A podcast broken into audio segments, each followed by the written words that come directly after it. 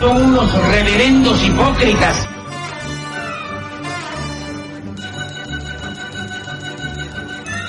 ¿Por qué no suben a la tribuna a responderme si son tan hombrecitos? Tú te puedes reír, tú puedes decir lo que tú quieras, pero tú mientes.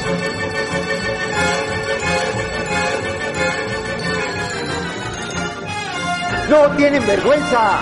¡No tienen cara! Cállate, chachalaca. Bienvenidos a Política Nacional. Disculpe si nuestras netas se le estrellan en la jeta. Y por favor, sea serio.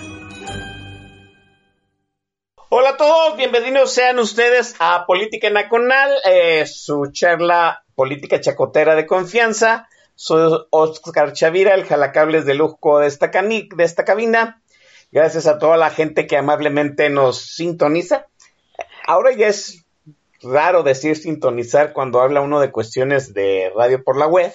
Sí, pero pues hay que dejarlo para, porque la nostalgia nos gana, ¿no? Gran, gracias por la gente que nos sintoniza. Oiga, usted, ya hay gente que se está congregando en el tag de la estación. Eh, ya están, oiga, la semana pasada se puso rudo el tag, ¿eh? Ya llegó el Dr. Muffin, sí, háganle una prueba, este, eh, una prueba de drogas al Dr. Muffin antes de que llegue, por favor, cachenlo bien, porque la semana pasada le reventó la tacha fea ahí en el tag.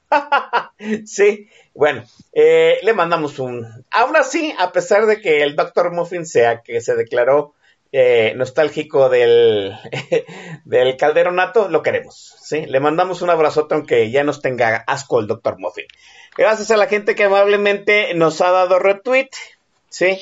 Eh, yo sé que son muchos, trataremos de darle mención a la gran mayoría de ellos, ¿sí? Y si ustedes es la primera vez que ha venido aquí a, a escuchar Política Nacional, porque es grupi del invitadazo, pues déjeme decirle que pues, aquí no nos andamos con correctivos políticos y pues aquí es free speech, ¿no? Free speech quiere decir que hablamos castellano contemporáneo, cabroñol y las lenguas precladas que salen del mercado de la Merced, ¿sí?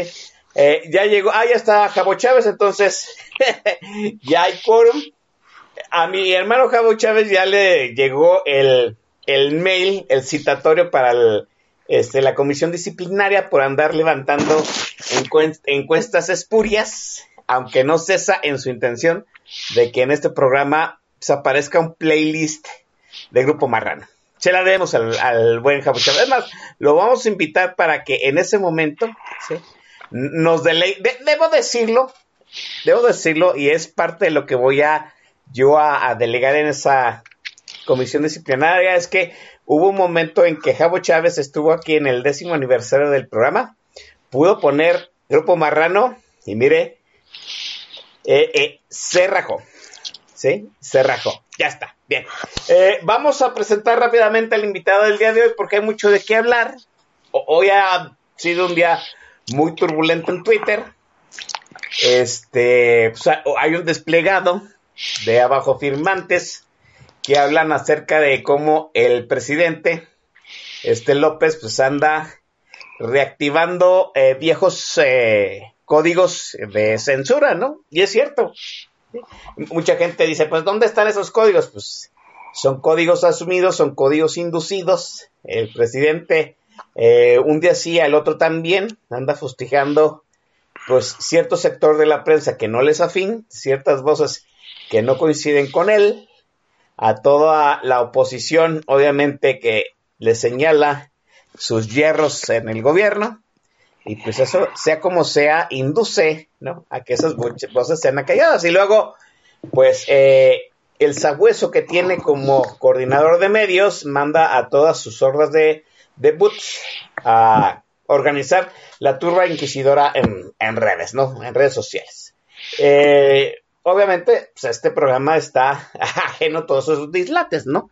Aquí es Frisbee, amante de, eh, del presidente López Obrador, podría venir tranquilamente a este programa este, y, y decirnos a todos nosotros que estamos equivocados. Obviamente no le vamos a dar sus 30 minutos, consíganse su propia su programa propio, muchachos, ¿no?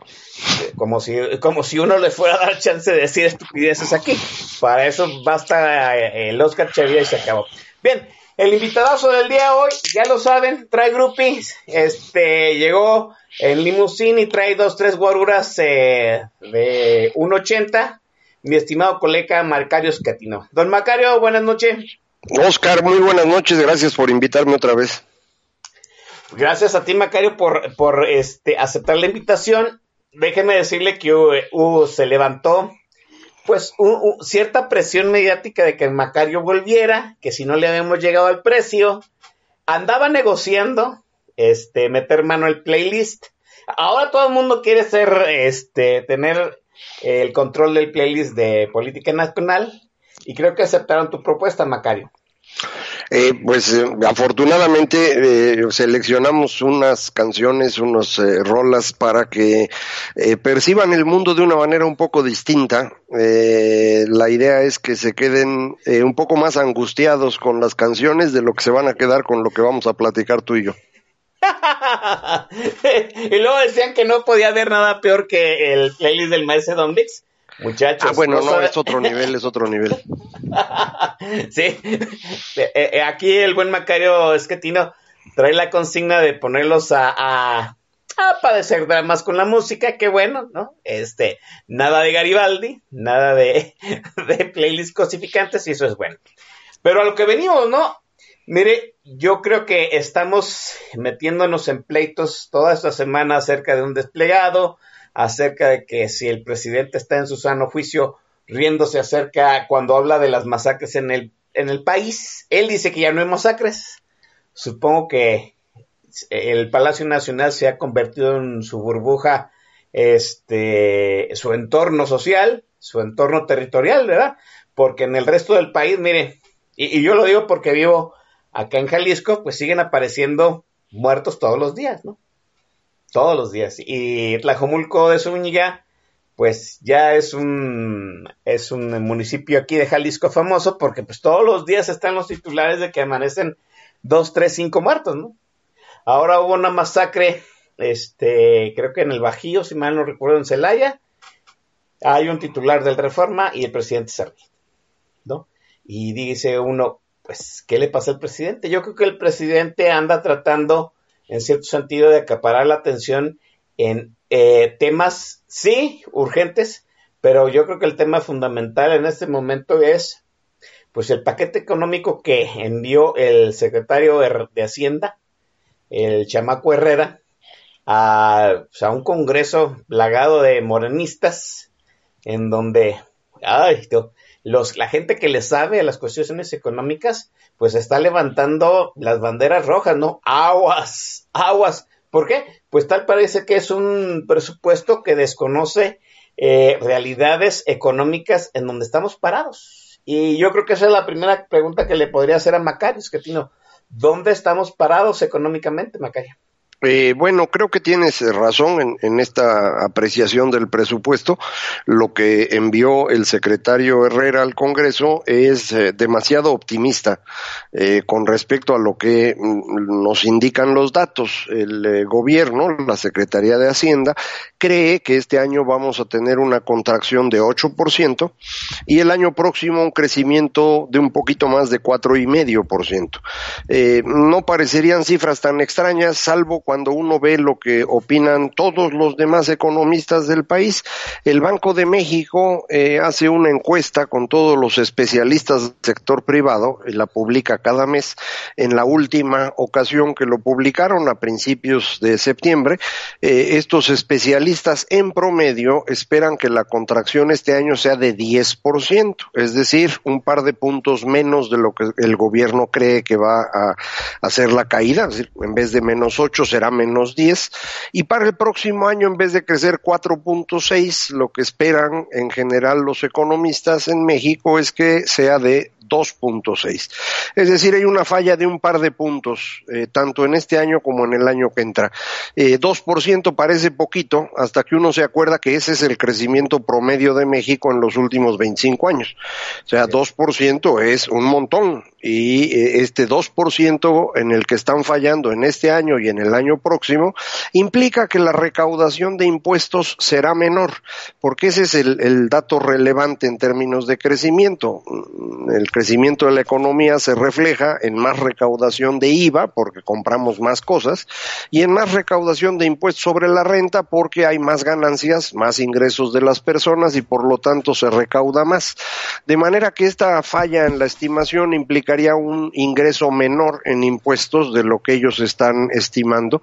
Y aquí hay un dato que es adicionalmente relevante y que no aparece en las cuentas económicas, que tiene que ver con cómo es que han estado recaudando este año. Porque este año, Oscar, lo que hemos visto es una recaudación de impuestos sobre la renta mayor a lo esperado.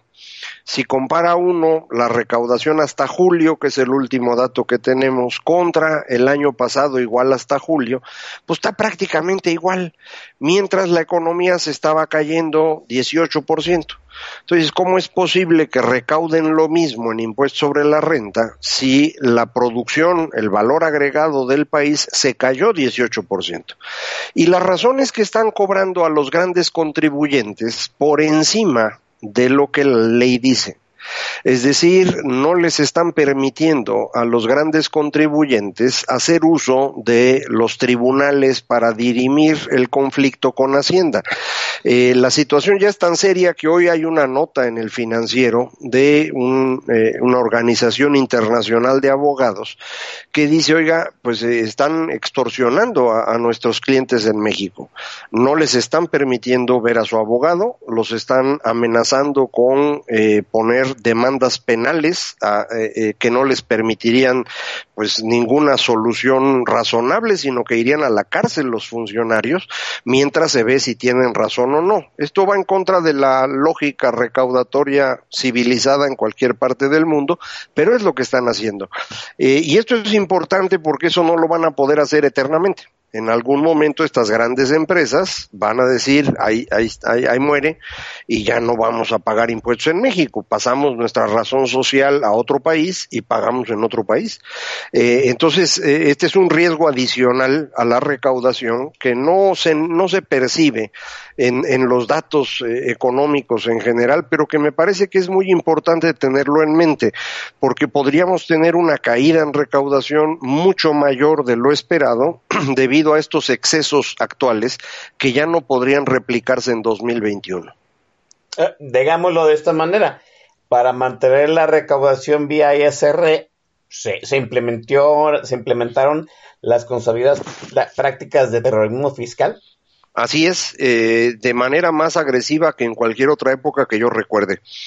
En otras ah. épocas se perseguía a los que no estaban pagando, eh, pero en esta ocasión se está persiguiendo a los que sí pagan eh, se está o sea, el problema es cuando una gran empresa tiene que pagar impuestos, la, la, cantidad de leyes que están involucradas es muy grande.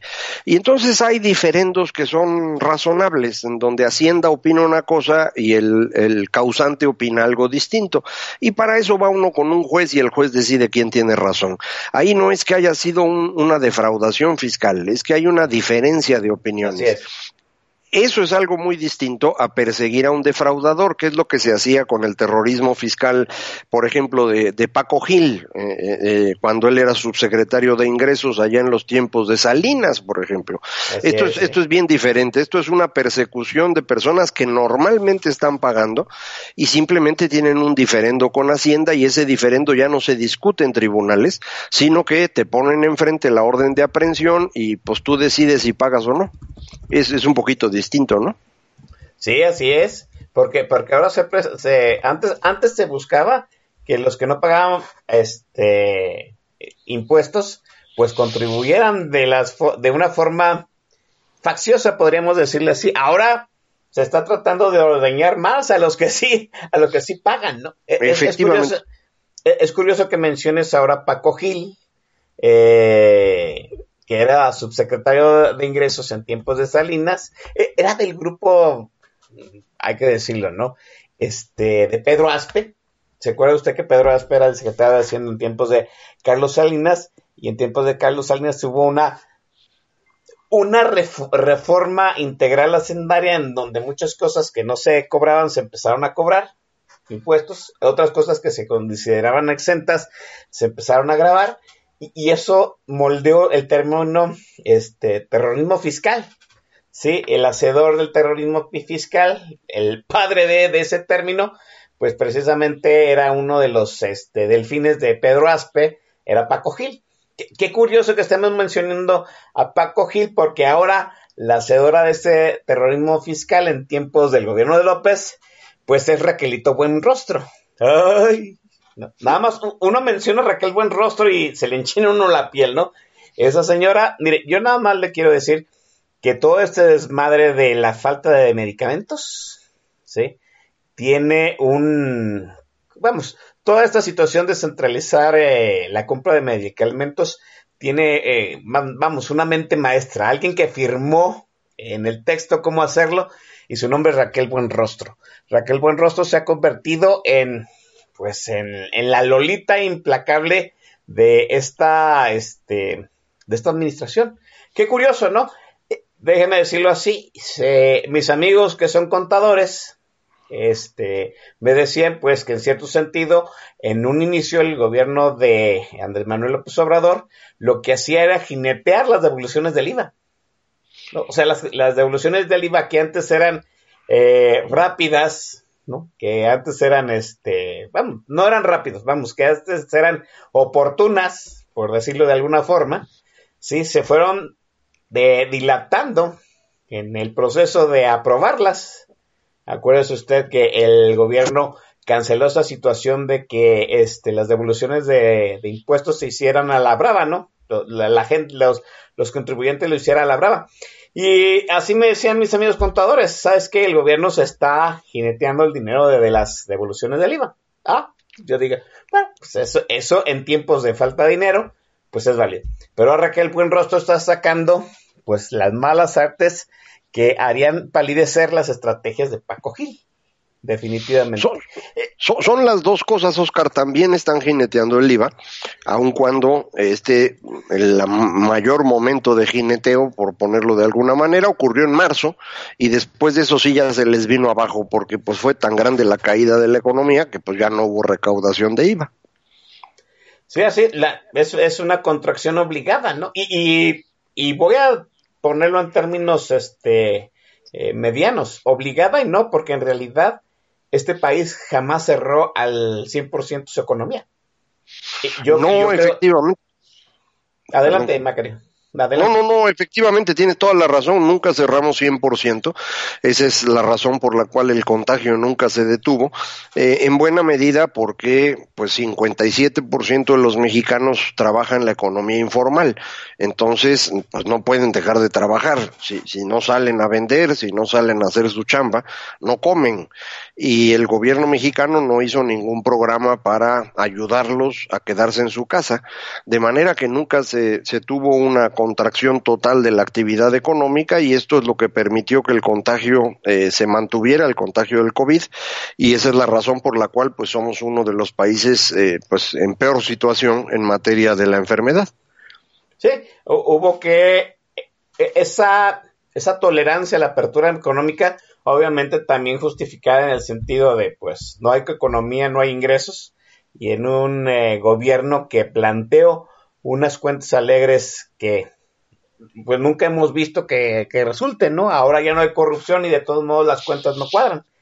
Este, pues el gobierno tuvo que manejar las cifras de la pandemia para mantener una economía abierta y aún así el, descenso este, en los ingresos ha sido catastrófico. Y hay que decirlo, Macario, ¿no? La tormenta perfecta de este 2020 comenzó desde el momento en que los precios del petróleo se cayeron también.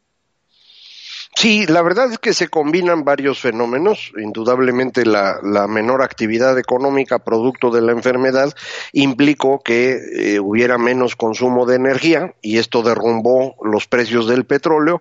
Se combinó un fenómeno muy curioso que ocurre muy rara vez ah, en el segundo trimestre de ventas adelantadas que obligaron a que al final hubiera un precio negativo en el, en el indicador West Texas eh, y que llevó a una cosa curiosísima. El presidente en su informe de gobierno, ahora el primero de septiembre, eh, se le ocurrió decir que bajo su gobierno el precio del petróleo de la mezcla mexicana había pasado de cero a 40 dólares.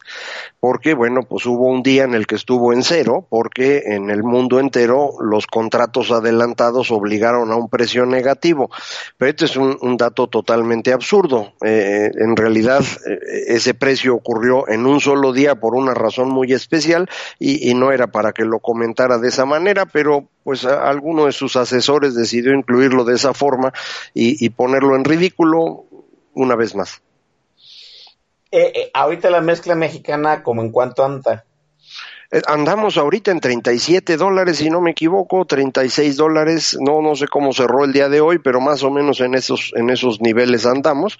Eh, está muy presionado el mercado porque la verdad es que la actividad económica en el mundo no se recupera por completo, sobre todo en el consumo de combustibles. Por ejemplo, aviones siguen estando muy por debajo del- de lo Así que se utilizaban, 60% en el caso de México, los vuelos internacionales están abajo 60%, los vuelos nacionales 40% en, en número de aviones. Eh, en el, eh, veía yo unos datos del número de personas que pasan por la Agencia de Seguridad de Estados Unidos en, en los aeropuertos y la caída es 60% en lo general. Entonces hablamos de una contracción muy seria del mercado todavía y esto pues impide que el precio del petróleo se recupere. Yo tengo la, pela la idea de que eh, no se va a recuperar nunca más porque ah, salvo que ocurra una guerra y esto lleve a precios altos del petróleo, la demanda ya no va a regresar a lo que era antes. Eh, esta pandemia nos está permitiendo acelerar el proceso de transición a economías eh, menos dependientes de, de combustibles fósiles, eh, es decir, a energías alternativas, que, que no, no, no, esto no quiere decir que nos vayamos ahí todo a sol y a todo a viento, pero sí se va a reducir de manera importante el consumo de petróleo. Y, entonces mm, dudo que el petróleo regrese a los precios anteriores y creo que ya varias empresas grandes eh, petroleras internacionales lo han estado diciendo y ya se están moviendo a una eh, economía diferente. Mm, British Petroleum, por ejemplo, ya no se considera una empresa petrolera, se considera una empresa energética, que es una cosa bien distinta. Y Exxon, la empresa más grande que teníamos en el mundo de, de combustibles fósiles, pues ya salió del Dow Jones, ya no es una referencia internacional y también está en este proceso de modificar su perspectiva porque pues el, el, el mercado petrolero mundial no, no va a recuperar el tamaño que tuvo antes de la pandemia nunca más. Ya, ya jamás vamos a llevar esos niveles de bonanza económica de los años 90 y olvídese de la bonanza de los años 80. Eh, es curioso, ¿a, a qué, si mal no recuerdo, presupuestaron el barril de petróleo de la mezcla mexicana para el 2020 en 42, 43 dólares? 42, 42, no, no es un precio malo, es, es una buena referencia, creo que no fueron excesivos en eso. El problema es la cantidad, Oscar. Están suponiendo que vamos a producir más cuando en realidad cada mes producimos menos. Eh, yo no entiendo de dónde sacan sus cuentas, pero no, no veo cómo van a lograr eh, producir. Para los amigos que nos están escuchando y no, no se recuerdan las cifras, para este año, el eh, Secretaría de Hacienda había eh, presupuestado que produciríamos 1.95 millones de barriles al día y estamos en 1.68. Es decir, le falló por 300 mil barriles, que es No más. prácticamente, es 15%, mano. Entonces, es. Sin contar el precio, ya nomás con la cantidad es, un, es una falla grave. Eh, pero ahora están suponiendo que vamos a recuperar la producción en la segunda mitad del año, es decir, de agosto a diciembre, y luego durante 2021 vamos a estar vendiendo eh, un millón ochocientos setenta mil, creo que fue la cifra que pusieron. Eh, eso no va a pasar. Si, si logramos producir arriba de millón y medio de barriles, va a ser milagroso. Yo dudo que lleguemos a esa cifra. Para fines del sexenio están hablando de dos millones seiscientos mil barriles Dios. y las estimaciones de las empresas que saben de esto hablan de entre 1.2 y 1.3 millones de, o sea, la mitad, pues. Eh, esto, es, esto es gravísimo porque los amigos también eh, que nos escuchan a lo mejor no lo tienen claro. El problema más serio que tenemos en materia de finanzas públicas en México es todo el dinero que se está llevando Pemex. Mucha gente cree que el problema es Dos Bocas o, el tren Maya o el dinero que va a jóvenes construyendo el futuro. Eso no es nada comparado con lo que se lleva Pemex. Es Pemex nuestro problema. En la primera mitad de este año, Pemex no solo no alcanzó a pagar los derechos por extracción de hidrocarburos al país, que es lo que nos debe a todos los mexicanos por sacar nuestro petróleo, no solo no le alcanzó para eso, le tuvimos que dar dinero para que siguieran existiendo. Entonces, bajo esas circunstancias, Oscar, eh, eh, no hay manera que salga un presupuesto nunca. No. El, el, error más grave del señor presidente ha sido pensar que podía recuperar a Pemex. Eso es una tontería monumental y nos está costando en, en, en los 18 meses que lleva de gobierno más de un billón y medio de pesos. Sas. Es un montón. Es un montón, sí, ¿no? Eh, mire, nada más para ponerle un contexto, dos millones seiscientos mil barriles, híjole, es una salvajada.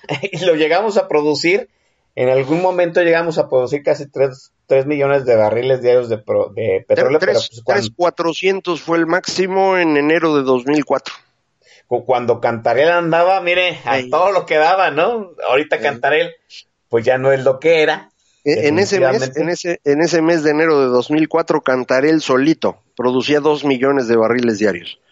Hoy produce 40 mil. ¡Sas! Ahí está el dato, ¿no? Nada más para tener un contexto, porque muchos dirán, pues dos millones seiscientos mil para un país petrolero, pues ya no somos países petroleros, a menos de que nos encontremos, este, pues, a menos de que nos encontremos otro Cantarel, ¿no? Y déjeme decirle cuál es la cuál fue la ventaja de Cantarel. Cantarel no está eh, en aguas muy profundas, no está lejos de la costa y se pudo desarrollar rápidamente. Rápidamente le estoy diciendo siete, ocho años, ¿no? Eh, eso fue la gran ventaja de tener Cantarel, era un yacimiento enorme.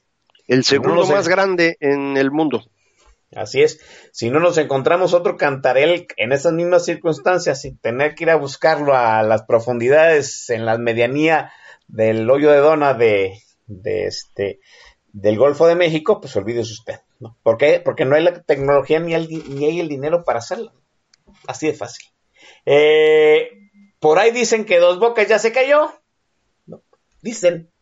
Usted eh, aquí, mire, eh, Macario Esquetino lo dijo, yo también lo comenté en el 2018 que pues, hacer do, dos bocas era un, despropósito y ya le invertimos, no, alguien se quejaba de los millones de dólares que costó de este la barra perimetral de cierta refinería que iban a hacer en Hidalgo, pues ahorita antes de entrar aquí al aire estábamos hablando de cierto video muy bonito de unos holandeses que estaban haciendo que el, el, suelo fangoso de dos bocas sirviera para poner ahí una refinería.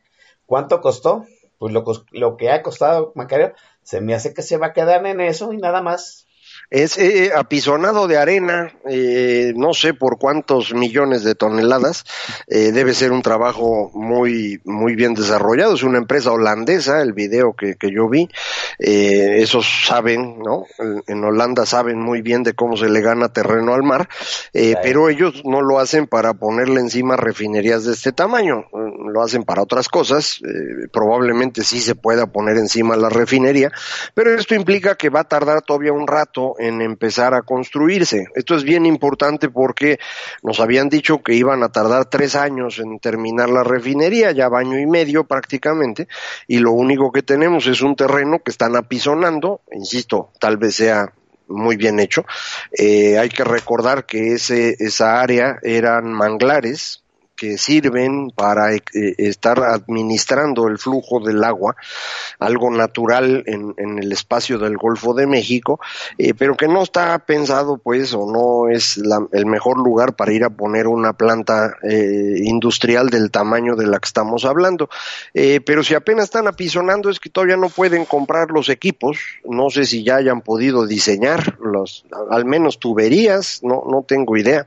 Eh, los amigos del auditorio que no son ingenieros químicos como Oscar y su servidor, a lo mejor no, no se, se, les ocurre de qué tamaño es la complejidad de estar haciendo el cálculo de tanques y el cálculo de bombas y el cálculo de tuberías para poder tener una planta funcionando, una planta cualquiera, no, no hablemos de una refinería de 300 mil barriles como la que quieren hacer, eh, cualquier planta que uno quiera, pues sí hay que hacer numeritos y hay que ponerse a hacer los dibujitos para que luego pueda uno comprar los equipos. Eh, estos equipos son tan grandes y tan especializados que hay que mandarlos a hacer, no, no se venden en el Oxxo, no los puede uno comprar en Amazon, hay que mandarlos a hacer y tardan 18 meses en hacerse. Entonces, si no han mandado a hacer un equipo, pues eh, no van a terminar esta cosa. Y, y, el asunto es que ya le metieron dinero, eh, podrían seguirle metiendo, podrían dejarle de meter, yo creo que es irrelevante al final, insisto, ese no es el gran gasto de Pemex, eh, el asunto es que han estado engañando a la gente con eso, probablemente incluso engañando al presidente, porque él evidentemente no es experto en esto, y confió en la secretaria, que creo que es la que ha estado engañando a todo mundo y es además la que pues tiene un, un, amigo cercano como contratista, que esa es la parte que luego pues nos empieza a preocupar a todos. Así es, así es. Eh, se bajó la recaudación del IVA y terrorismo fiscal. Este, el precio promedio del barril de petróleo no se cumplió. Ya no hay dinero, ¿no? Ya no hay dinero. Y, luego, recuerdo que la, la anterior vez que, eh, vez que veniste, Macario, a, eh, había solicitado a, a, ver si las coberturas, este, esos seguros que se compran para mantener eh, los ingresos a pesar de la baja del precio del petróleo, eh, habías, visto, habías pedido en algún momento que se hicieran válidos para ver qué tanta cobertura teníamos y hasta dónde íbamos a aguantar. Nunca se supo de cuánto. No, era? seguimos, seguimos sin saber, sin, seguimos sin saber eh, realmente cuánto cubrieron. Dicen que a 49 dólares, no sabemos la forma, que es muy importante para poder calcular el, el, eh, lo que podíamos haber recuperado ahí. Eh, no, hasta este momento no se ha registrado nada todavía en ingresos. Lo normal es que esto aparezca hasta septiembre, octubre. Entonces todavía falta, pero no, no han dicho nada. Pero, ah, como dicen a ojo de buen cubero, ya no tiene lana el, el, gobierno. Eso seguro, no, no tienen, de hecho ya se empezaron a comer los fondos que tenían disponibles, que fueron ahorros que hizo el gobierno mexicano durante los últimos 20 años, el Fondo de Estabilización de Ingresos Presupuestarios, el de Estabilización de Ingresos de las entidades federativas, eh, se comieron también el dinero que había en el Fondo de Gastos eh, Catastróficos del Seguro Popular, eh, y el presidente insiste en desaparecer todos los fideicomisos para con eso fondearse. Eh, pero ahí en esos fideicomisos pues están los que sostienen al CONACIT, al CIDE, al CIMBESTAB. Entonces, no sé si eso se puede hacer o no. Eh, no. No lo han logrado los diputados, porque la verdad es que no es un asunto así trivial. Pero sí están tratando de sacar dinero de abajo de las piedras y aún así no lo consiguen y lo que ha estado ocurriendo es que la deuda crece. Así es, así es. La deuda crece numéricamente y porcentualmente. Ahorita vamos a hablar de eso porque también es una cosa muy, muy chaquetona, hay que decirlo, ¿no? Es, es, es como el, la tormenta perfecta o el, esa composición de efecto dominó muy chulo que se ve a veces en video. Pero mire, yo debo decirlo en este momento, parar este bloque y decir que estoy atado de manos el contrato laboral del eh, maestro Esquetino me obliga en este momento a cederle totalmente el micrófono y porque va a presentar pues, la primera canción salida de su gusto musical aquí en Política Nacional. Venga, maese. Eh, sí, bueno, la, idea fundamental es presentarles algunas canciones que ayuden a documentar su pesimismo, su tragedia, su angustia, eh, y para eso, pues la primera canción que traemos es de Credence y se llama Bath Moon Rising. Entonces, maestro Chavira, por favor, es todo suyo. Vámonos a la primera rolita del maestro Escatina.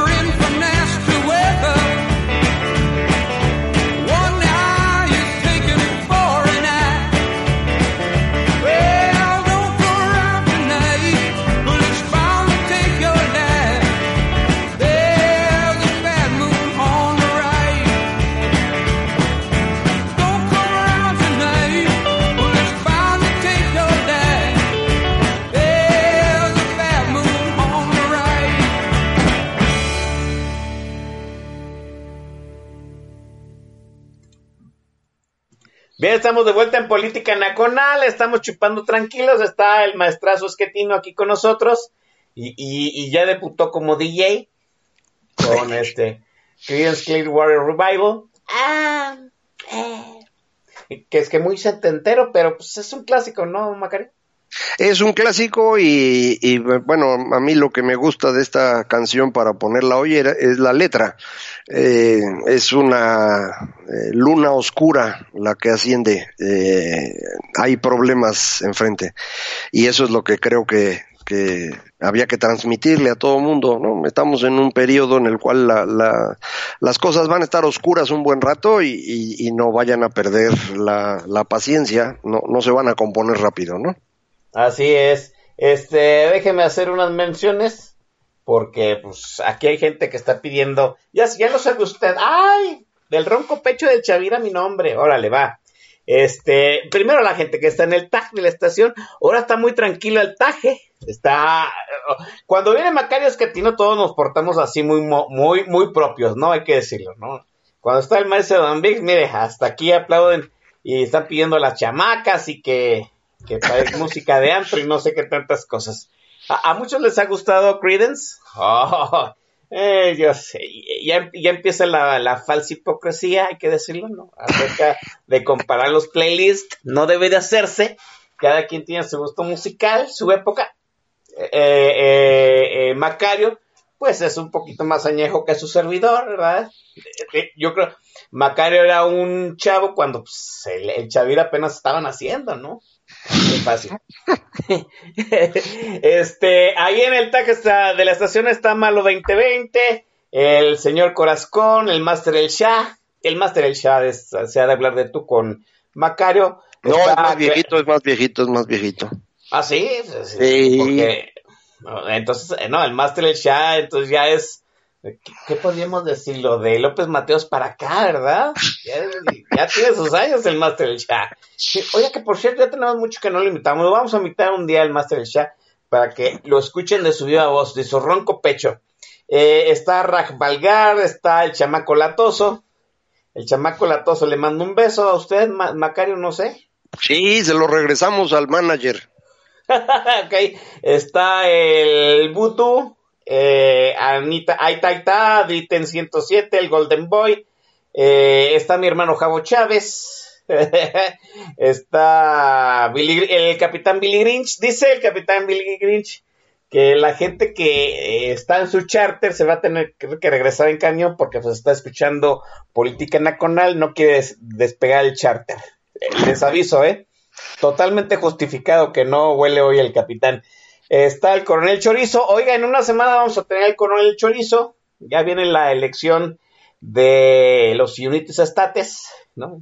Eh, Joe Biden y Donald Trump se están dando hasta con la cubeta. Y pues el amo y señor de las probabilidades, que es el coronel Chorizo, va a venir a decirnos, pues, cómo van los nomios para ver quién va a ganar la elección gringa, ¿no? Está bien contestona, Odín Esparza, el, el señor Antorolinius, Claudia Parada, Auterio Hernán Corona, Steampunk, el Permexicum, y nos andan mandando tweets Efren Romero, eh, Yavirac 80, Don Cuco, la señora bien contestona, Polo Álvarez, Polo Álvarez hasta este Santa Cruz de Juventino Rosas, un saludote, eh, mi estimadísima compañera Águila Azurri, eh, el Jules, el buen Jules también está ahí, ahora no se ha metido el, ah, ahí está, el Jules, pero luego se anda quejando de que no le os mención al buen Jules, está Backstreet Guadalajara, eh, está Club Talif y Misanita 13. Gracias a todos. Ah, y Lula, Pal Parnasus. ¿no? Ah, y Frontera México. Gracias a todos ellos que nos están acompañando el día de hoy. Estamos tranquilos, ¿no? Es viernes. Estamos a la mitad del mes patrio. Qué chulada de mes nos estamos mandando. No hubo los 500 entorchados en el Zócalo el, pasado día del grito. Hubo un. Pues yo siento que es como un altar de muertos con la con, con este el contorno de la República Mexicana. Muy raro esa situación, ¿no? Pero pues, ya ve, habría que rendirle pleitesía al caudillo. Hubo desfile militar, nada más para el caudillo y sus invitados, que costó Eh, ya sacan como 12 millones de pesos y yo digo qué necesidad, pero en fin, ¿no? Va. Eh, eh, ya dijimos que no se cumplió el presupuesto, ya no hay dinero, sí, y cuando no hay dinero, como bien dijo, dijo el chamaco Herrera, perdón por decirle a Herrera chamaco, yo sé que no lo es, sí, nuestro queridísimo este, secretario de Hacienda, Arturo Herrera, pues es un doctor en economía, sorry, sí, pero pues la carita de chamaco no, no se le quita, ¿no? Lo llevan a la mañanera y el hombre sufre, ¿no? Yo veo a Arturo Herrera que sufre mucho dando la cara. Yo, yo mexicano, que he pasado por varios secretarios de Hacienda muy, muy crueles, debo decir que no deberíamos sacar a los secretarios de Hacienda a tomar los micrófonos. Así como para el pueblo llano, que los secretarios de Hacienda no se manifiesten. porque, porque cada vez que los vemos, yo me asusto de sus expresiones. Y Herrera trae una cara de que vamos a valer madre. La verdad. De que en cualquier momento va a renunciarnos a la secretaría, ¿no? Aquí ya, ya valió madre y adiós, muchachos. Bueno, eh, lo que sí es que ya no hay dinero, es que pues hay que sacarlo de algún modo. La gran pregunta de este año 2020, y yo creo que sigue rondándose en la cabeza, es, ¿ya nos endeudamos más, Macari? Sí, ya, ya, ya, nos endeudamos más por varias razones. Una primera es porque efectivamente no les está alcanzando el dinero, entonces tienen que contratar deuda. Eh, una segunda razón es que la deuda que se tiene en dólares por la depreciación del peso de pronto vale más y hay que considerarla. Y una tercera razón es la ayuda que se le está dando a Pemex. Entonces, a la hora de sumar las tres cosas, lo que tenemos en este momento es un endeudamiento bastante considerable en la economía, eh, que en mi opinión es uno de los errores más serios que ha cometido este gobierno. Eh, era más barato contratar deuda directamente, es decir, decidir ir al Fondo Monetario y pedir prestado, porque con el Fondo Monetario tenemos una línea de crédito abierta y disponible en cualquier momento, y utilizar ese dinero para tratar de mm, que la economía no resintiera el golpe de tal manera eh, pudimos haber utilizado un par de puntos del PIB para eh, ayudar a los eh, que están en la economía informal para que no tuvieran que salir de su casa y con eso controlar un poco más la pandemia y ayudar a las empresas para que no tuvieran que correr a su personal.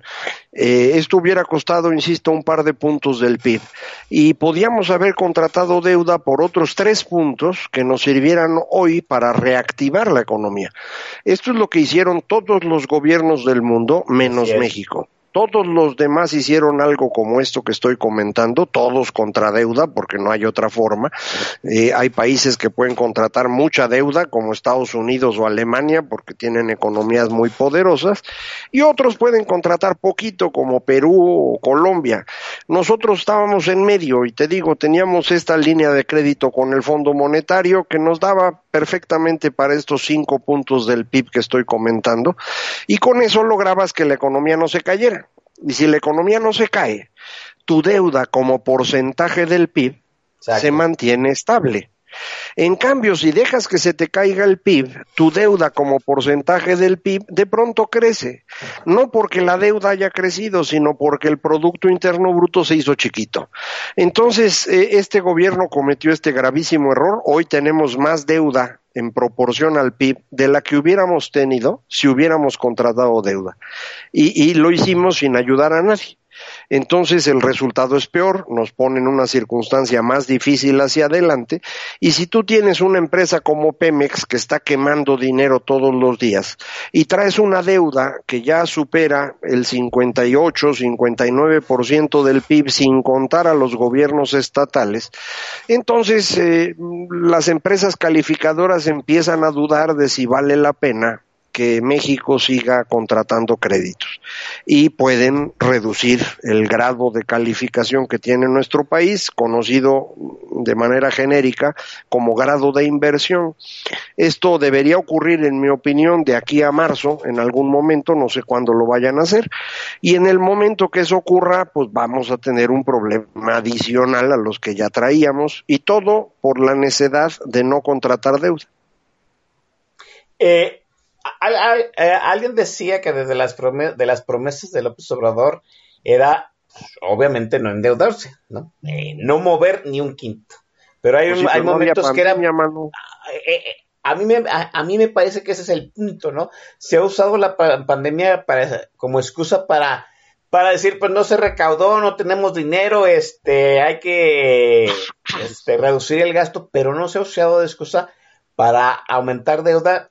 Y vuelvo a decir, ¿no? Los economistas lo saben, Macario lo sabe, yo no lo sé, pero lo puedo dilucidar, que hay eh, cierta deuda que es bien justificada, que está muy justificada y que siendo utilizada, pues es un empuje a la economía esa situación de necearse a que no me voy a endeudar porque no quiero hacer un fuego a proa, pues es una falacia cruel, ¿no? Es una falacia que nos tiene sumidos, nos dejó en condiciones más vulnerables que si no hubiera sido así, Macari. Efectivamente, tienes toda la razón. Es peor no haberlo hecho y, es el argumento es muy malo. Piensen ustedes en su familia. Si de pronto eh, se enferma alguien de la casa y hay que llevarlo de urgencia al hospital y necesita entrar a terapia intensiva y hay que pagar, pues sacas la tarjeta de crédito, mano. Para eso es la tarjeta de crédito. Te endeudas para poder salvar a tu familiar y después pagas la tarjeta de crédito. Ya habrá tiempo para hacerlo.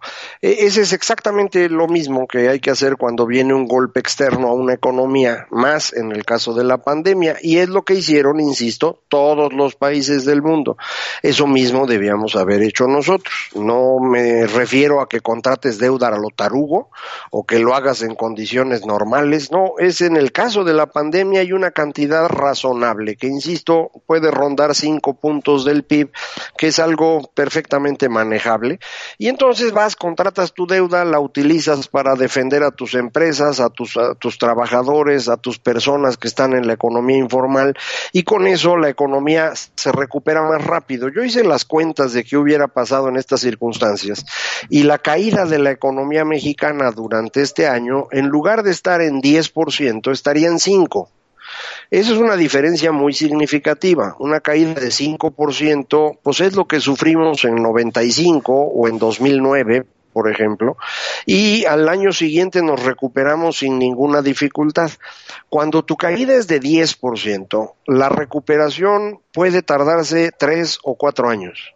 Y, y, las personas que no tienen empleo durante tres años, eh, ya estamos en una dinámica totalmente distinta. Ya no es simplemente perdí la chamba y la voy a recuperar.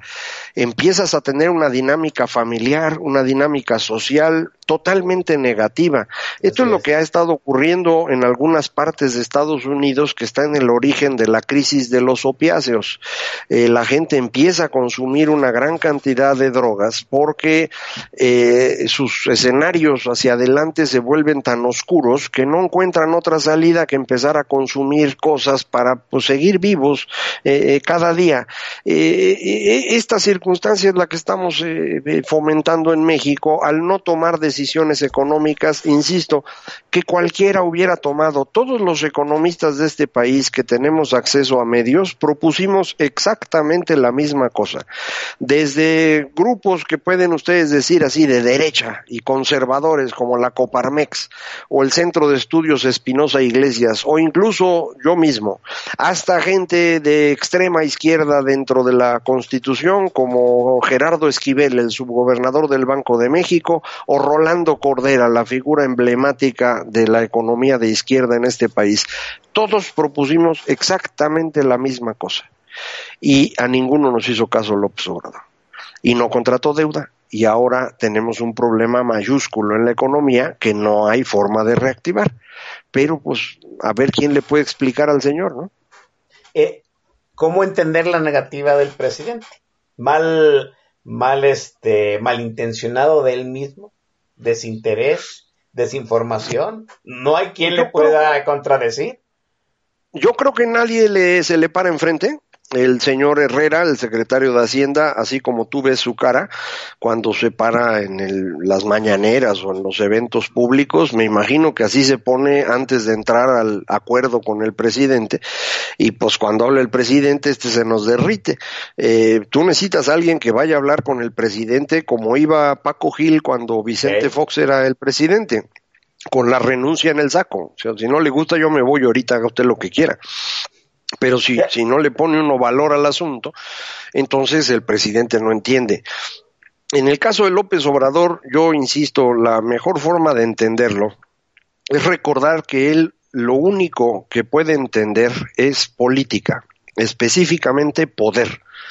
De todo lo demás no entiende nada nunca he entendido, eh, no, creo que ya lo platicamos la otra vez, yo trabajé con él hace muchos años, cuando él fue presidente del PRD, el ingeniero Cuauhtémoc Cárdenas me pidió que fuera yo asesor de López Obrador, pues para que lo ayudara a entender, porque no entendía nada. Y ahí estuve trabajando con él un año, año y medio, de octubre de 96 a fines de 97. Eh, y, y sí, no entiende nada de esto, no es lo suyo. Él lo que trataba de hacer es agarrar dos, tres ideas para con eso convertirlas en argumentos que le sirvieran políticamente para ganar votos. Entonces, cuando no hay nadie enfrente que lo que, que se le pare de verdad y le diga, oiga, está usted equivocado, pues el señor se va en banda, ¿eh? eh creo que el secretario Ursúa intentó hacer eso, vio que no tenía ningún futuro y por eso renunció, me imagino. Eh, yo les puedo garantizar que eso fue lo que yo hice hace veintitantos años y ya no quise volver a hablar con él porque no había manera de explicarle un asunto económico sin que él tratara de entenderlo exclusivamente en términos políticos. Y hay veces que pues hay que tener una visión un poco más amplia, ¿no? Sí, así es. Eh, Herrera es un mal secretario de Hacienda. Yo creo que sí. Yo creo que sí. Una persona que no puede eh, poner como su trabajo fundamental el sacar adelante la economía del país, pues no es un buen secretario de Hacienda. Y eso es lo que creo que está ocurriendo. Varios colegas que, igual que yo, escriben en medios o tienen programas y demás, eh, piensan que, que es preferible alguien como Herrera a tener algún radical. Entre los radicales me han mencionado distintas personas como Fernández Noroña o como Mario Delgado, eh, pero a mí me parece que son exactamente iguales. Es decir, si tú no vas a controlar al presidente, entonces no importa que pueda uno hablar contigo o no, es irrelevante. Eh, es más, sería preferible que hubiera un radical, porque entonces todos sabríamos con toda claridad desde el principio qué es lo que va a pasar. En cambio, con alguien como Herrera, pues muchos se nos confunden y creen que no va a pasar lo que sí va a pasar, que es lo que va a decir López Obrador. De otra manera, quedaría clarísimo desde hoy eh, y, ya podríamos todos defendernos de ese tipo de, de políticas económicas. Así es. Este Herrera es un secretario de Hacienda que manejó durante año cierto margen de maniobra que habían dejado los, los, este, los gobiernos anteriores, ¿no? Ahora, e, esa situación de que Herrera saliera a decir, eh, no sé qué conferencia ahorita, no lo recuerdo, de que se habían acabado los ahorritos, a mí me parece como que, ¿cómo, cómo dicen? Este, como la antesala de su disculpa, ¿no? Como la antesala de, pues ya no tengo un margen de maniobra y no puedo eh, no puedo controlar al presidente, ¿no? Se acabó el margen de maniobra también para Herrera.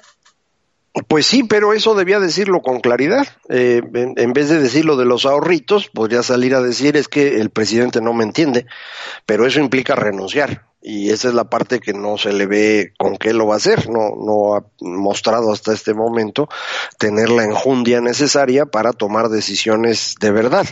Quien toma las decisiones en la Secretaría de Hacienda o es López Obrador o es Raquel Buenrostro pero no Arturo Herrera. Entonces, estar ahí de, de, florero en la Secretaría de Hacienda a mí me parece realmente deplorable, pero bueno, pues ahí está él, ¿no? Sí, obviamente volvemos a, al eterno dilema, ¿no? O es Herrera o alguien más, y el que viene puede ser peor que Herrera, ¿no? ¿En qué sentido? yo creo que nadie puede ser peor, en el sentido de que quien está detrás de Herrera, que es López Obrador, es el, el, el, que va a decidir. Si en lugar de él, en lugar de Herrera, tienes a alguien como Mario Delgado o como Fernández Noroña o el que tú quieras, va a ser más transparente qué es lo que está ocurriendo y eso nos va a permitir a nosotros defendernos mejor. En cambio, la presencia de Herrera hace eh, eh, una especie de pantalla en la cual nos convencen de que está una persona que entiende y que no va a cometer errores, cuando en realidad sí los está cometiendo. Entonces, por eso preferiría yo a alguien más transparente, como algún radical. yo lo decía en el plano de poner a un este ingeniero agrónomo en Pemex y vea cómo nos fue. no, o sea, que tampoco decide nada, ¿no? Según parece, la que decide todo ahí es la señora eh, Nale, que para mí es la más grande tragedia que conozco porque es ingeniera química y yo estaba absolutamente convencido que no existían ingenieros químicos tontos. ¿Y ya ves? Eh, me eh, inserte aquí el GIF de Bob Esponja pidiendo perdón. No pido perdón por todo. Por, pedimos los ingenieros químicos perdón por Rocionale. Pero es, es la excepción de la regla. Sorry. No, no. algún prietito tenía que salir en este rebaño. Sorry por ellos, ¿no? Este, pero sí, yo, yo sí pienso y obviamente yo no soy economista como lo es Macario, ¿sí? Yo sí pienso que sí nos puede caer otra cosa peor. Déjeme decir qué sucede, porque yo sé que entre nuestro auditorio selecto que está ahí en el TAG y que nos escucha en vivo, pues ya muchos tendrán eh, dentro de sus heridas de guerra, pues las crisis del 94 y algunos otros las crisis, las dos crisis de los, de los años 80, ¿no? Pero yo, yo sé que nos escucha mucha gente que pues, en, su, en su lindo cuerpecito no están eh, los rastros de las crisis económicas de, esos tiempos, ¿no? Que no han pasado por, esas, por esos trances. Déjenme decirle que el secretario de Hacienda en tiempos de crisis es crucial. Usted se equivocó de secretario de Hacienda y pues valimos más que madre, ¿no? Lo que le sigue. Así de fácil. Véalo usted con el doctor Cedillo, ¿no? se equivocó de secretario de Hacienda, que era Gurría, y no duró, ¿qué? ni seis meses. Ni seis meses duró. No, eh, este, era, ahí, eh, Juan, eh, Jaijo Serra. Ah, sí, cierto, Jaime Serra. Jaime Serra, y, y, le decían el sete porque duró 28 días. así es, sí es. Eh, en realidad, en realidad hay que ser más eh, cuidadoso con esto porque eh, pues cada uno de ellos ahí sigue todavía. Quien se equivocó fue Cedillo, el que decidió mover el tipo de cambio fue Cedillo como presidente y pues para eso están los secretarios. Si tú te equivocas como presidente, pues corres al secretario. Entonces corrieron al pobre de, de, Jaime Serra y en su lugar entró eh, Guillermo Ortiz, que fue el que llevó la secretaría un, buen rato. Pero, pero lo que acabas de decir tienes absolutamente toda la razón. El secretario de Hacienda es fundamental en una crisis económica y tener a un secretario de Hacienda incapaz, ya sea porque no sabe o porque no tiene pantalones, es un problema muy serio y yo creo que en ese problema estamos. Así es, es, una cuestión de trance entre economistas, déjeme decirle, ¿no? Si la persona no da seguridad, se, se, se, borra toda ilusión, ¿no? Y, y, no hay necesidad ni siquiera de que empiece a demostrar sus habilidades. Nomás usted menciona el nombre y la bolsa se dispara o se cae, nada más sabiendo quién va a ser el sucesor. Y, lo digo, vuelvo a decir, por las que, personas que tienen menos de 30 años y no han pasado por esos, estos trances. E, esa situación de que el secretario de Hacienda debe traer la renuncia en el saco, lo decía Pedro Aspe. Un buen secretario de Hacienda trae su renuncia en una bolsa del saco. ¿Por qué? Precisamente por eso. No, debe de ser una contraparte de las locuras de la presidencia. Acuérdese aquella frase célebre de Echeverría que decía que la economía se maneja desde los pinos. Cuando se quitó la economía de los pinos y se pasó a los tecnócratas, pues este país empezó a tener cierta estabilidad. Adiós a eso, ¿no? Ah, vamos a ver qué sucede. Herrera, eh, poniéndolo en, en, este, en términos de Mario Puzo, el escritor de El Padrino, pues no es un buen conciliar de guerra. Para mí ni siquiera debió haber estado ahí, pero pues en fin, como dicen, es lo que había, es lo que dejó. Exacto. Eh, vamos al siguiente rolita del playlist del maestro Escatina. Adelante. Eh, vamos, esta es de Kansas y se llama Dust in the Wind, nada más para que se acuerden que ustedes no son nada más que polvo en el viento.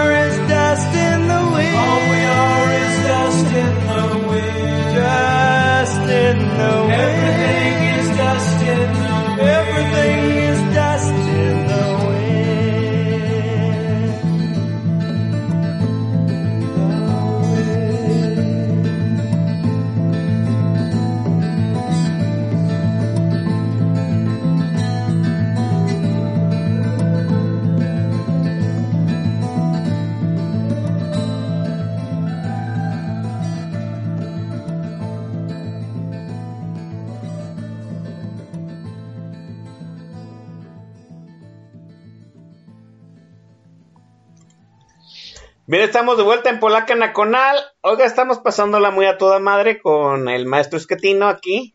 Y ya puso dos Tendiwen de Kansas. Eh, eh.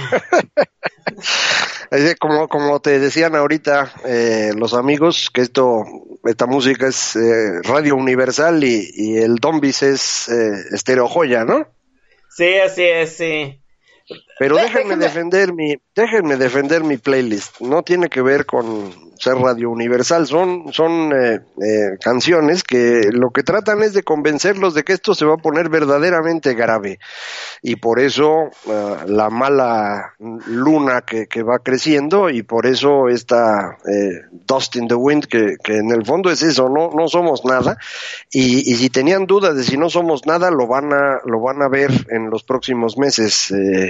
O sea, realmente las cosas están complicadas y, y no quería decirlo francamente, sino ponerlo a través de la música, Oscar, pero bueno, como, como nos están presionando, ya tuve que explicarlo.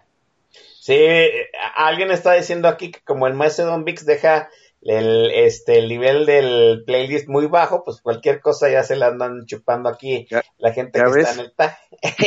y sí, ¿eh?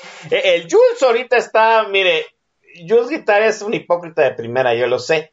No, este, él muy acá de, de muy oldie, muy este clásicas, muy rockero, eh, además es guitarrista, muy bueno.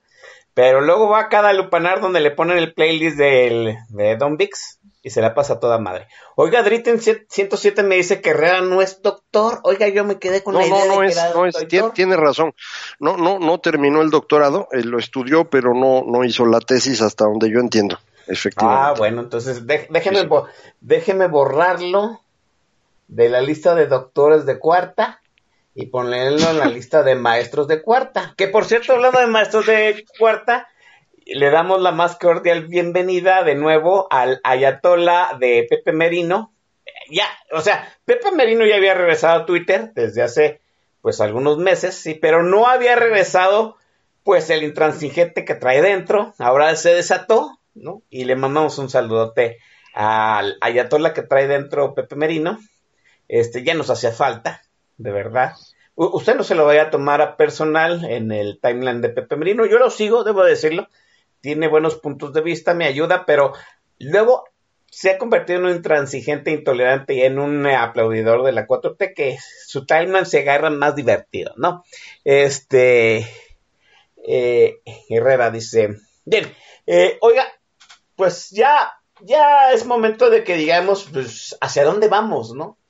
Ya dijimos que no se cumplió el presupuesto, que calcularon mal el precio del petróleo, que no supieron aprovechar una línea de crédito que tienen con el Fondo Monetario Internacional, este, que estamos, que la pandemia nos ha dejado como uno de los países económicamente más vulnerables por no haber aplicado las medidas económicas adecuadas. Esto es, este, darle el dinero a la gente, darle dinero a la gente vulnerable para que se quedara en su casa, no mantener a flote las empresas eh, vía estímulos fiscales, ¿no? y, y, y por el contrario, se dejó a la gente ser para que no para la economía, se aplica terrorismo fiscal a las empresas vía eh, el Führer Raquel Buenrostro, no, pues ahí está cabrón, y el, y el secretario de Hacienda no encara al presidente, ¿no?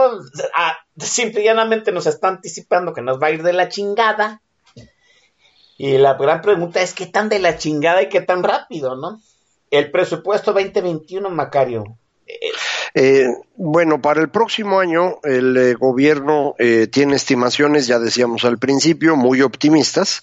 Aún con esas estimaciones optimistas, consideran necesario contratar deuda por 700 mil millones de pesos eh, para cerrar las cuentas. Eh, esto en teoría no es contratar deuda, según su interpretación, porque mm, es, es para pagar intereses y para pagar otros gastos que no son, digamos, corrientes, que no son de todos los días, no son el gasto programable, entonces no lo consideran deuda. En realidad van a necesitar estos 700 mil y otro tanto igual, porque sus estimaciones, como hemos dicho, han sido demasiado optimistas y no les va a alcanzar el dinero. Eh, la verdad es que ya no hay de dónde recortar. El presidente ha insistido que han encontrado 500 mil millones de pesos por reducir la corrupción, pero todos ustedes saben que no han reducido la corrupción y que no han encontrado un solo centavo, que el dinero que han utilizado es el que comentábamos hace un ratito, los fideicomisos que habían construido los gobiernos de los 25 años anteriores para que el país tuviera recursos y ahora ya se los quemaron todos. Eh, ¿Qué van a hacer el próximo año? Hacer lo mismo, nada más que ahora no va a haber fideicomisos y van a tener que empezar a contratar deuda. No pueden recortar gasto porque ya no hay dónde recortar gasto. El gobierno ha concentrado todo lo que ejerce en exclusivamente los caprichos del presidente, los programas de compra de votos que ellos llaman programas sociales y en el ejército. Eso es en todo lo que gasta. Todo lo demás lo han mantenido estable o incluso reduciéndose.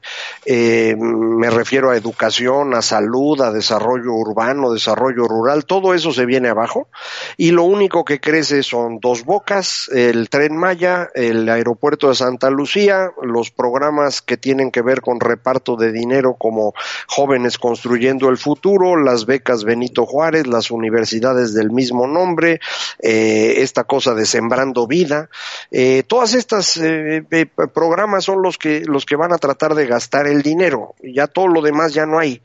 Pero insisto, si si esto ocurriese, nos faltarían otros 700 mil millones de pesos que no van a tener. El gobierno está esperanzado en que va a poder cosechar las utilidades del Banco de México. Cada vez que hay una depreciación del tipo de cambio, el Banco de México gana dinero porque tiene reservas internacionales muy grandes.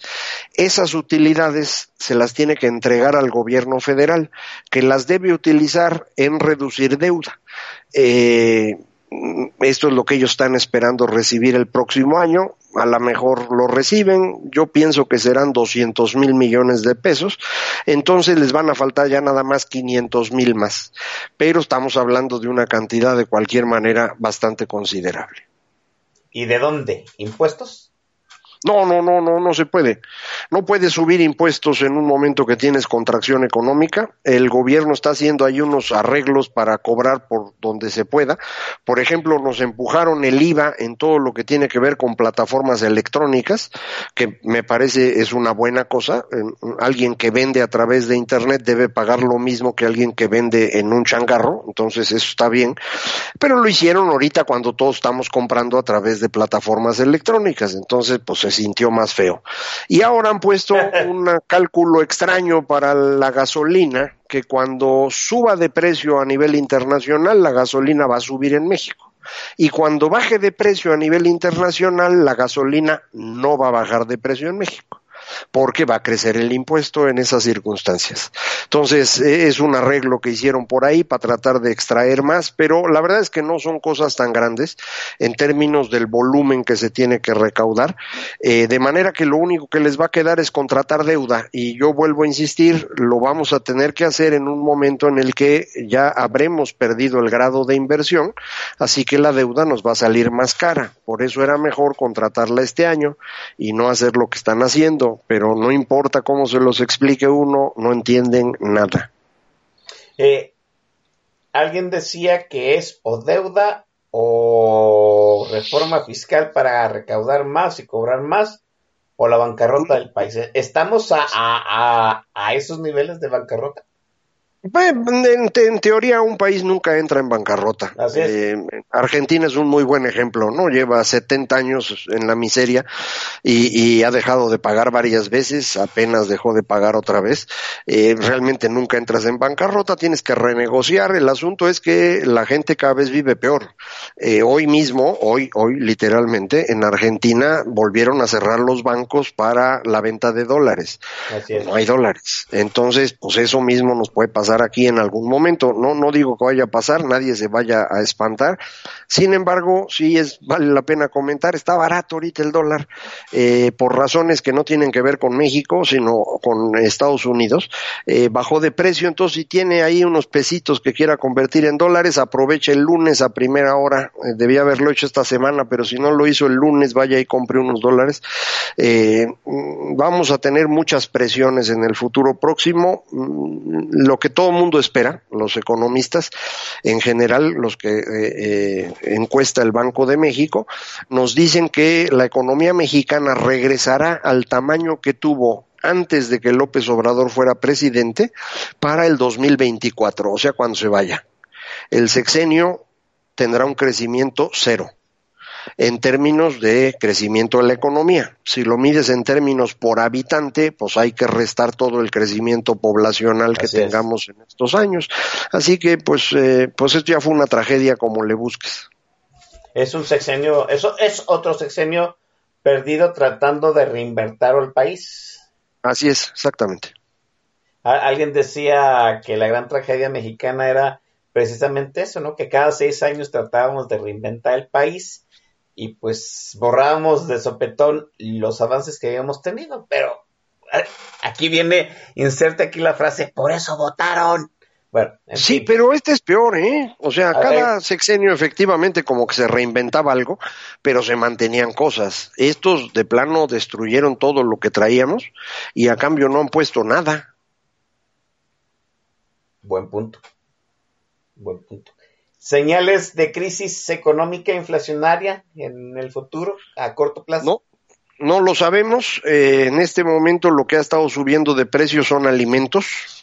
Eh, que sí es una presión inflacionaria importante. Todo lo demás está más o menos tranquilo. Esta es una de las razones por las cuales mucha gente no se da cuenta de la crisis. Eh, porque, por ejemplo, en 95 o en 2009 tuvimos un brote inflacionario y la gente de inmediato sentía el que no podía comprar. Ahorita, todo aquel que mantuvo su empleo o mantuvo su ingreso, pues no tiene crisis, la verdad hasta está mejor porque pues está en su casa encerrado y aquí a través del Zoom o de internet ahí la va llevando, pero una persona que perdió su empleo está sufriendo de una manera realmente grave. Entonces, esta no es una crisis que se haya generalizado de golpe, sino que es, eh, yo lo ponía en algún artículo, como arenas movedizas. Eh, cada vez que te mueves, te das cuenta que te estás hundiendo y no te hundiste de golpe, pero te estás hundiendo. Y continuamente empiezas a sentir esta presión que va creciendo. Muchos empresarios que aguantaron abril, mayo y junio pensando que iban a poder vender, llegó julio, llegó agosto, se está acabando septiembre y no han vuelto a vender.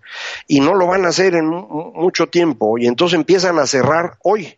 No cerraron en abril, cierran hoy y luego esto vas a empezar a verlo con los cines, con los teatros, con los hoteles, con los restaurantes, con las líneas aéreas que no pueden vender en la cantidad necesaria para mantenerse funcionando. Eh, mucha gente lo ve re fácil de que un restaurante puede volver a abrir, pues están abriendo con restricciones de que sean terraza o si no con 30% de ocupación, pues con eso no sale un restaurante. Entonces, vamos a empezar a ver que, que, empiezan más quiebras y más quiebras y más quiebras y entonces la gente se va a dar cuenta del tamaño del problema y para cuando se den cuenta ya va a ser tarde. Es, es otro efecto como la pandemia, ¿no? Muy en el principio decíamos, hay cinco, hay, hay cinco infectados, infectados, no pasa nada, pero luego el problema se hace logarítmico, Macari. Exactamente, esta cosa de la el crecimiento exponencial, los seres humanos no lo podemos entender, no estamos hechos para eso, nosotros entendemos relaciones lineales, pero cuando una cosa crece porcentualmente, no nos la imaginamos y, y, de pronto esto se vuelve algo inmanejable. Y en esa circunstancia estamos, tienes toda la razón. Alguien que pueda eh, detener al presidente, ¿hay, ¿hay alguna forma de que escapemos de el desastre que viene? No, no, no, no lo creo. No tenemos ninguna herramienta institucional. Ninguno de sus eh, miembros del gabinete parece eh, que quiera enfrentarse a él. Eh, no veo que los empresarios hagan algo. Hace ratito ahí en Twitter veía una foto del ingeniero Slim platicando con el López Obrador el día de hoy. no veo quién pueda hacer nada. Eh, mucha gente está esperanzadísima en que desde Estados Unidos va a llegar la salvación. Yo no sé de dónde sacan esa idea tan extraña. Estados Unidos no le importamos en absoluto. Ellos tienen problemas igualitos a los nuestros para entretenerse, no van a voltear a ver para acá. Entonces no hay nada que nos pueda resolver esto. Ojalá y tuviéramos herramientas eh, institucionales que nos permitieran pues tratar de demostrar que el Señor no está en uso de sus facultades mentales y que lo pudiéramos remover, pero no tenemos eso. Cambiar el balance de fuerzas políticas en el Congreso por algún tipo de milagro guadalupano ¿Serviría eh, sí, sí, sí, sí, claro, sí se puede, pero es 2021, mano. Es, es julio de junio de 2021. Entrarían en septiembre de 2021. Sus primeras decisiones serían acerca del presupuesto de 2022. Entonces sí nos ayuda, pero pues es una ayuda que ocurrirá dentro de un año. No ocurre para mañana. Eh, necesitamos que los mexicanos vayan y voten y, y, piensen un ratito antes de votar. Yo confío en que esto ocurra. Creo que hay una cantidad importante de estados en México que ya se mueven en esa dirección. Mucha gente se queja de que en México no hay oposición. Yo sí veo una oposición muy clara, que son esencialmente gobernadores que ya se hartaron porque no se puede trabajar con el presidente y que empiezan a moverse en una dirección diferente no pueden hacer milagros porque tampoco tienen tanto presupuesto ellos, dependen del dinero federal, no pueden pelearse con el gobierno legalmente en muchas áreas. Eh, muchos de los gobernadores pues tienen sus asuntos que uno puede quejarse de ellos, pero lo que necesitamos en cualquier caso en un sistema político no son santos ni, grandes gobernantes, necesitamos contrapesos, eso es lo que funciona. Entonces, bueno, si tu gobernador, que a ti no te cae muy bien, se puede contraponer al presidente, pues ya es ganancia, mano, porque entre los dos se neutralizan y con eso los ciudadanos podemos hacer nuestra parte. Pero si nadie neutraliza a estos dementes, pues entonces estamos problemas. Pues sí, así es. Eh, a, aún así nos haría falta una narrativa de oposición planteando este, alternativas económicas, que también es una tarea pendiente, debo decirlo, Macario. Eh, sí, sin duda, creo que no hay mucha claridad. Lo único que yo he visto por ahí es la insistencia precisamente de Movimiento Ciudadano, que es de donde es tu gobernador, en esta idea del eh, ingreso básico universal, que es una idea que a mí me, me, ha gustado mucho desde hace mucho tiempo, pero que justo en este momento no se puede implementar, no tenemos dinero. Entonces, pues no es exactamente el mejor momento para proponerla. Es lo único que he visto, fuera de eso no he visto nada. Bueno, pues se va a muy probablemente se va a terminar la pandemia del bicho y empiece la pandemia de otro bicho, pero esta va a lacerarnos económicamente. De entrada, pues ya va otra tamalada de pobres que va a engrosar, pues que los 50, 60 millones que están en esas condiciones y los números que los números dicen que esto no se va a reponer. Obviamente la economía tarde o temprano se va a reponer y López Obrador vaya a dejar el sexenio, vamos, ni fu ni fa, que es cero crecimiento, ¿no? Pero pues, como dice Macario, hay que restrarle a toda esa gente que no va a poder mejorar sus ingresos, su modo de vida en 10 años. En 10 años, O sea, efectivamente. En 10 años. Este, este, este gobierno ha condenado a, a que los pobres sean más pobres y una parte de la clase media se convierte en pobre y pues así estamos definitivamente. Mire, vamos a mandar al, al último tema, eh, al penúltimo tema musical del playlist del eh, jefazo esquetino y retornamos para despedir aquí al maestro. Uh, Macario, adelante. Eh, sí, vamos a escuchar The End eh, del, uh, del soundtrack de Apocalipsis ahora, eh, para que se sientan ambientados. Y, y, para que empiecen a rolar, los fungis eh, con psilocibina, por favor.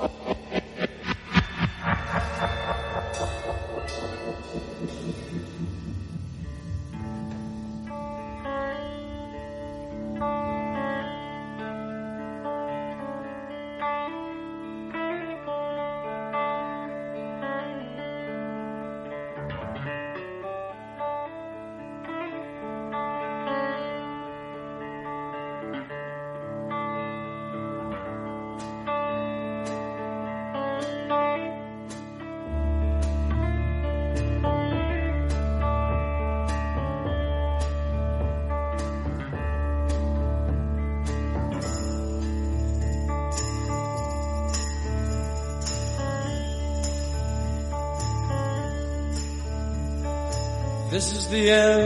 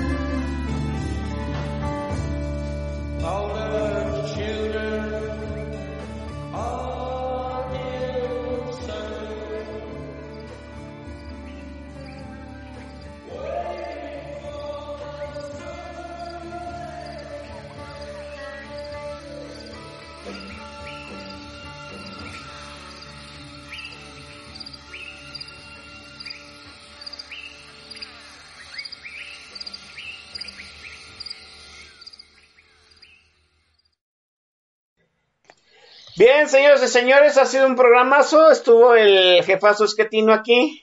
Y yo tengo que agradecerle. Ya se llevaron sus motos ahí de lo que nos va a suceder económicamente. Ya desahogamos el programa. Pues ya ha sido muy chingón. Maestro esquetino, le agradezco enormemente. Muchísimas gracias a ti, Oscar. Espero que de algo haya servido lo que platicamos. Espero que la música les ayude a entrar en este ánimo eh, En de mood. lo que va a ocurrir, ¿no? Sí, en el mood eh, un poquito cataclísmico de lo que vamos a tener en el futuro. Y bueno, la, la última rola, la que van a oír ya que nos despidamos, espero que los llene de, de alegría alrededor también de, de esto. El mundo se va a acabar. Así es, el Master del Chat te da aplausos de pie. Y debo decir que jamás, jamás en ninguna emisión de Política Nacional el del Chat había dado aplausos de pie. Y yo Hombre, también te gracias. hago la ovación de pie. Eh, estuvo, estuvo Macayo Esquetino, estuvo muy chingón el programa, lo vamos a volver a invitar para que me meta mano en el playlist porque ya vi que los hizo felices. Y yo, Oscar Chavira, me despido de ustedes. Es viernes, bájenle dos rayitas al estrés. Nos escuchamos la semana que entra, chamacos, cuídense.